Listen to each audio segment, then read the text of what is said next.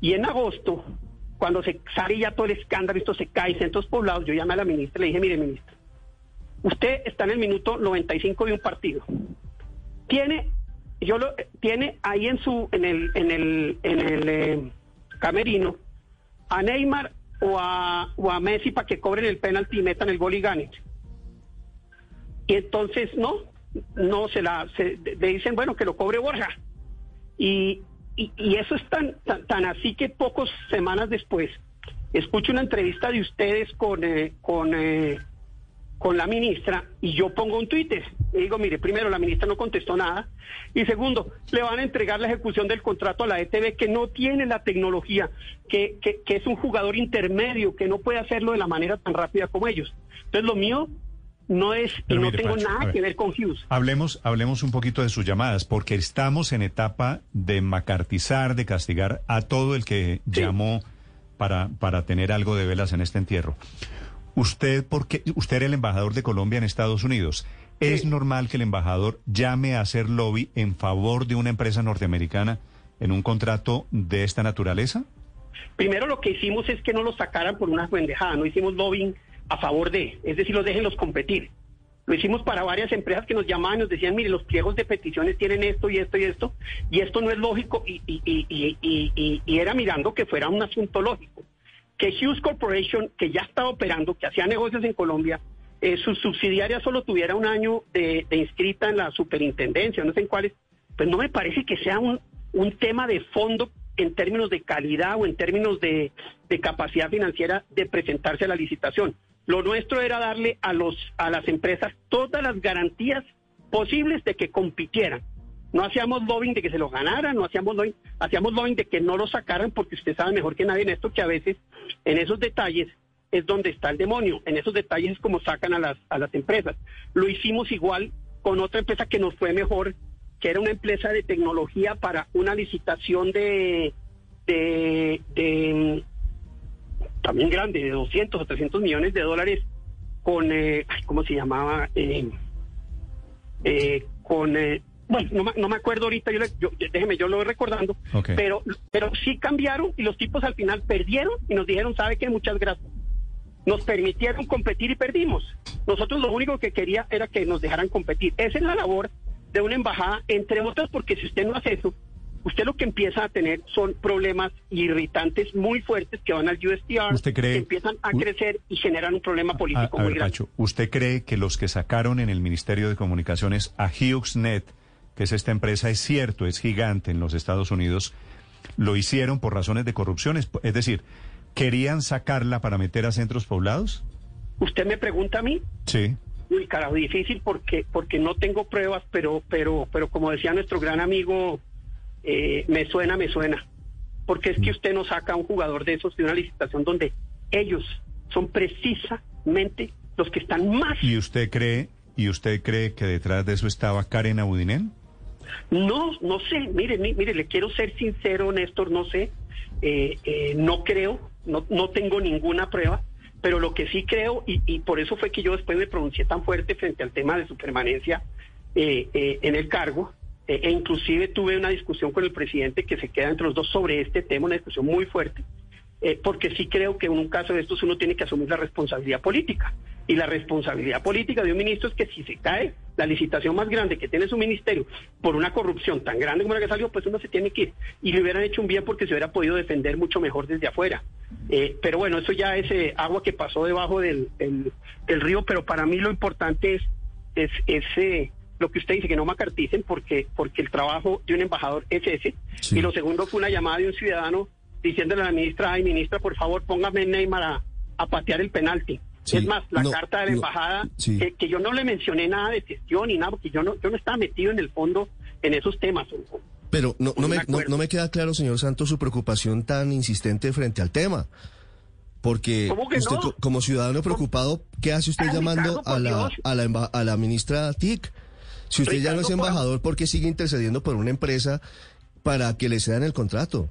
¿Cuál es el No, No, interés? es para que le- no, vea, Ricardo, no es porque le cedieran el contrato, es para que lo tuvieran en cuenta en, la que iban a en lo que iba a pasar después. Si usted tiene a Neymar y se lo regalan y usted dice, no sabe qué, yo prefiero poner a Borja a cobrar el penalti y que los niños de Colombia entonces tengan internet de quinta categoría y no y no Neymar que cobre el penalti o Messi que cobre el penalti, que es tecnología de punta. Pero es, decir, eso. fue, fue una Es preocupación eso, es desinteresada. preocupación Fue, una preocupación desinteresada. Usted llamó simplemente como ex embajadora a decirle a la ministra, por favor. No, no, como, Eh, pero, pero perdóneme. Pacho, a ver, hago una precisión. A ver, yo, yo pongo, pongo en preguntas lo que le dice Ospina. Como en este país hemos visto casos, Pacho, usted lo sabe porque usted fue periodista, usted Sí, estuvo sí. sentado en una mesa como esta en la que yo estoy. Usted dice, bueno, esa llamada de Pacho Santos, o no le pongamos Pacho Santos, la llamada de fulanito de tal. No, no, Pacho Santos, perfecto, Metiéndose, metiéndose en un contrato. de estas llamadas ha, ha habido muchas en la historia de la contratación en Colombia, ¿cierto? Sí, sí, Y ha habido muchas, pues que son sospechosas, que no son gratis, digamos. sí, sí. Con el mayor respeto, ¿cómo hacemos para saber cuál es el límite entre una llamada de un embajador o un ex embajador haciendo lobby por una empresa, queriendo que a la empresa no la saquen, por más Neymar que sea, o a una empresa que puede ser un jugador de tercer nivel? Pero en ambas, en ambas, pues hay unos procedimientos y para ambas hay unos, unos procesos, ¿no? Sí, pero mire, dos, yo diría tres cosas que uno toca, te- tengo que sumar a, a- a- a esa, a esa pregunta. Lo primero es que eh, los embajadores hacen ese trabajo siempre, y es que a las empresas americanas no las saquen por motivos A, B o C o D, y que no sean y que sean motivos, digamos, que de verdad tengan peso y les permitan competir. Eso es una labor que hacen los embajadores. No sé si embajadores anteriores lo hicieron, yo sí lo hice. Y lo hice Pero, porque para pero, mí entre mayor pero señor Santos, esa, eso, eso es una tarea que debería ser y de hecho hizo el embajador Goldberg, porque son empresas También. estadounidenses. Es normal También, que un embajador de Colombia en Estados Unidos haga lobby por las empresas estadounidenses en Colombia. Ta- También, como lo como hice, yo lobby por empresas colombianas en... eh, Ah, no, pero es que esa sí es su función. en- El embajador claro, colombiano claro. tiene que hacer lobby por las empresas colombianas en Estados Sí, Unidos. Pero mire, le digo una cosa. Sí, perfecto, pero, pero usted con la pregunta genera sospecha. Lo que yo le digo es que usted cuando genera y sacan las empresas de estas, y por eso le doy el otro, el otro, el otro ejemplo, después, después le cuento cómo, es que no me acuerdo, eh, eh, donde perdieron y nos dijeron, oiga, lo único que queríamos era poder participar, pero nos querían sacar por una pendejada. Y pudieron participar y perdieron. Uno lo que hace es, hasta el punto de le dice, ministra, tenemos este problema.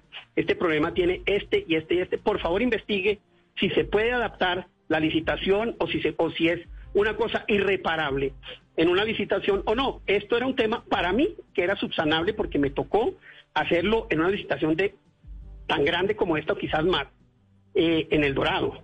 Eh, y generó además grandes servicios para el Dorado, para los usuarios y para el Estado. Claro, no, pero, pero, pero Pacho, le en preguntaba... este caso era igual. Le preguntaba, digo, ¿cuál es el límite entre una gestión permitida y una no permitida? Es decir, porque por otro lado me estoy preguntando, ¿usted cree que el embajador Goldberg o el embajador norteamericano en Bogotá llama a una firma que está haciendo una licitación a decir, oiga, de Colombia están aplicando una licitación unos señores que se llaman cualquiera, centros poblados o, o cielo azul? Y, y el embajador Goldberg llama a Estados Unidos a defender intereses colombianos en Estados Unidos? Okay, round two. Name something that's not boring. A laundry? Ooh, a book club. Computer solitaire, huh? Ah, sorry, we were looking for Chumba Casino. Chumba. That's right. ChumbaCasino.com has over 100 casino style games. Join today and play for free for your chance to redeem some serious prizes. ChumbaCasino.com. No purchase necessary. Void where prohibited by law. 18 plus terms and conditions apply. See website for details. Cuando tiene que ser sí, lo han hecho. Cuando tienen que ser sí, y lo han hecho. Cuando existen aberraciones en un proceso de contratación, nos sacan eso sí, y lo han hecho. No es, o sea, es que uno no, pero primero es que uno lo hace sobre la mesa. Esto no es una llamada clandestina. Eh, es más, sí, lo sí, estoy sí. reconociendo de frente y esa es parte de la labor de aquí para allá y de allá para acá. Uno, ¿qué estaba pensando yo y qué, qué, y, y- y qué fue lo que Hughes me pidió? Y, y le repito, yo no tengo contrato con Hughes, yo no he hablado con ellos, yo no, yo lo que vi es, este es el espacio ideal para que 10 mil colegios y fácilmente, pongámosle mil, seis, tres, cuatro millones de niños tengan el mejor internet del mundo, porque fui y lo vi con mis propios ojos. Entonces, cuando uno le preocupa el país y le preocupan los niños y le preocupa que eso se dé, pues uno trata de que esa empresa pueda competir y eso fue lo que tratamos. Y al final, cuando yo la llamé ya como un ciudadano, que muy quería que me hubiera pasado, le dije, por Dios, no sé qué van a hacer con ese contrato, pero mire, Hughes Corporation es la empresa, están subcontratando con ella, van a subcontratar con ella.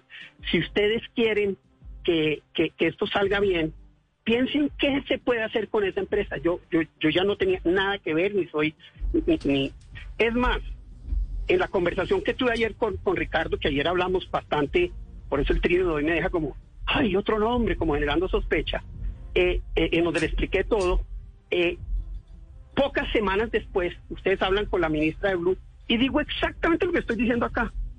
Van a contratar a la ETV a que ejecute este programa, que no es uno de los grandes jugadores en esto, que se va a enredar, y mi única intención es pensar en todos esos niños que se van a quedar Señor. Santos, yo